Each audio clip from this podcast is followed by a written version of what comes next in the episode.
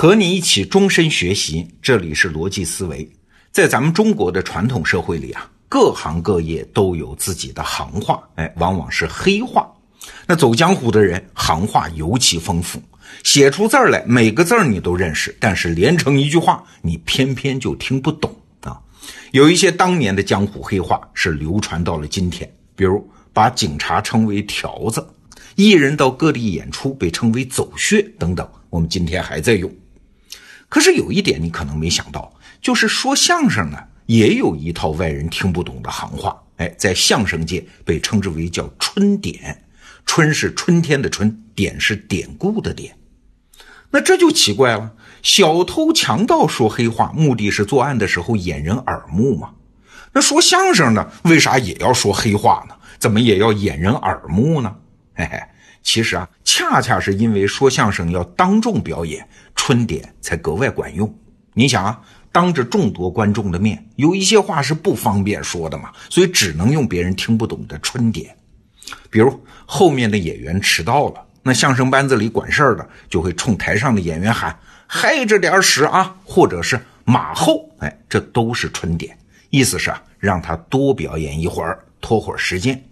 那如果要他提前结束呢，就喊撅着点啊，或者是马前。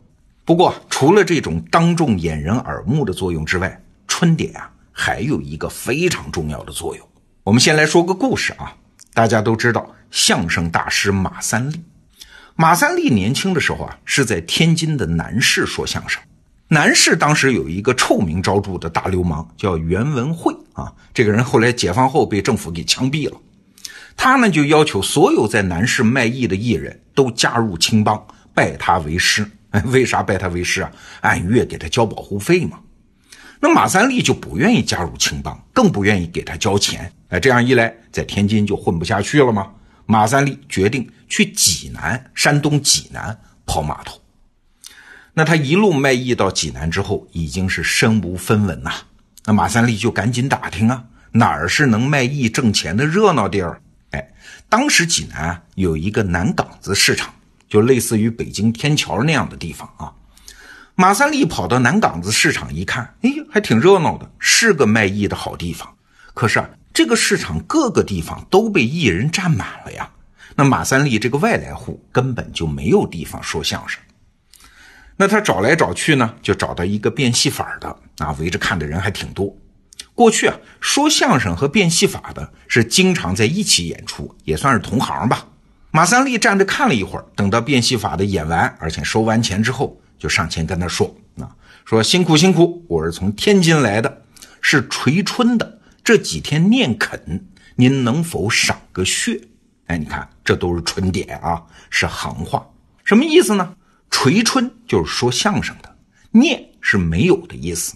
本是吃饭的意思，穴是演出的地方的意思啊。整个连起来，这句话的意思就是：我是从天津来的，我是说相声的。这几天没钱赚，吃不上饭了，您能不能让我在您这儿借个地方挣点演出费呢？啊，那变戏法的一听，这是同行啊啊，这说出春点来了，立刻满口答应，把场子让出来，而且帮着向观众吆喝，招揽生意。那马三立说了几段相声之后，观众反响还是不错的啊，总算把这一天的饭钱给挣出来了。哎，这个时候天也黑了，马三立就把收入的三成交给这变戏法的，算是场租钱。这变戏法的一看还有这好事热情的邀请他明天接着来啊，还介绍了很多当地市场的情况，比如说这个厂子上午是挣不到钱的啊，挣钱就靠下午半天等等。这以后呢，马三立连着十多天就在这个场子和变戏法的一起演出，算是在济南立住了脚。你看啊，显然在那个时代的艺人中间存在着一个跨地区的互帮互助的网络。某个艺人来到陌生的地方。仅仅凭同行的身份就可以得到当地艺人的帮助啊，包括找到卖艺的场所啊，分享市场的信息啊，临时的救济啊，现金的资助啊，生活上的照料等等啊，就是同行遇到同行遇到难处，尽量帮一把的意思。那问题呀，是在于怎么我就知道你是我们同行呢？过去的艺人又没有什么工作证、介绍信啊，也不可能打电话电报核实身份，哎，靠啥？靠的就是春典。只有正式拜师、长期学艺的艺人，才能从师傅那儿学会这套春典。黑话啊，会说春典就是你艺人身份的证明啊。那如果把全国艺人的这个互帮互助的网络看作是社会保障，那春典是啥？就是社保的交费证明嘛。凭着这个证明，你才能享受社保待遇嘛。所以啊，过去在相声界，把春典传授给圈外人是非常犯忌讳的行为。所以春典严格的只能传授给有明确师承关系的艺人。艺人之间啊，互帮互助的责任虽然没有明文规定，但是往往比明文规定还要严格。如果某个艺人对其他人很吝啬啊，别人要他帮忙，他不肯，消息很快就会在圈子里面传开啊，这人名声就臭了，以后你就不好混了。不但师傅师兄等人啊会出面责罚，更重要的是，你下次再遇到困难，别人也不会帮忙啊，相当于你多年交费的社保。被取消了呀，就这么严重啊！所以你看，社会保障这个东西啊，它不是政府发明的，它也不是必须依靠政府才能运转的啊。在现代官办的社保制度出现之前，社会各界其实已经演化发展出了各种相当于我们今天社保的互助体系。事实上，我们要是去考察历史上的民间社会啊，像这样的互帮互助的网络还有很多啊，形式也各种各样。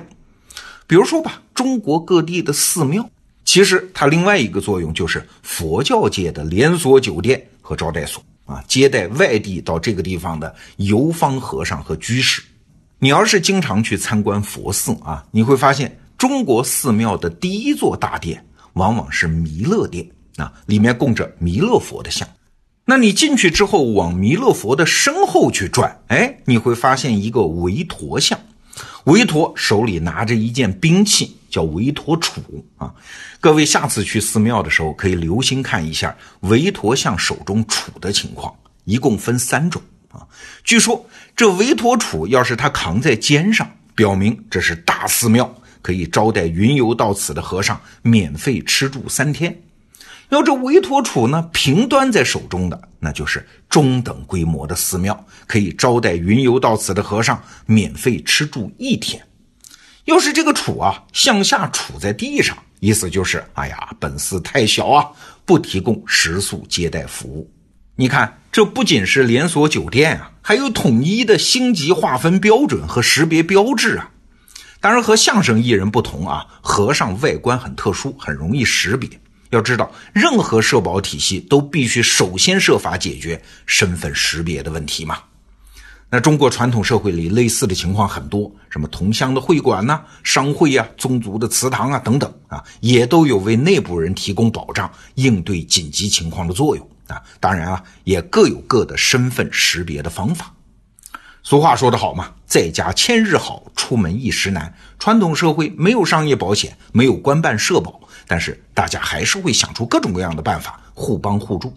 那说到这儿啊，我们再来看现代社会，那社会保障水平当然要高得多了，人类的整体安全感也提升了很多。但是啊，现代社会有现代社会的问题，首要的问题就是现代保障体系养懒汉啊，这个我们以前多次说过，这儿就不展开了。现代社会保障还有一个很要命的问题。就是它让人孤立，而不是融合。你看，从我们今天说的相声界的春点现象来看，在传统社会中，你要想获得保障，那首要条件是你必须有一个办法亮明身份。那这背后的潜台词是啥？是你必须深度的融入一个社群，获得一个身份，尊重一种规范。社会保障它不仅仅是一种道德需求啊，它还是社会自身发展的保证。但是在现代社会保障中呢，哎，就没有这个。只要一个人符合某个标准，比如收入低于多少，他就可以不必理解当地文化呀，不必尊重当地习俗啊，不必融入当地社会啊，不必遵守当地规范啊，他也可以在那儿活下去，而且活得还很舒坦，活得甚至理直气壮。也就是说，现代社会的保障和现代社会的融合分离了。那这样的现代社会保障其实是值得我们这代人反思的。好，这个话题我们就聊到这儿，明天见。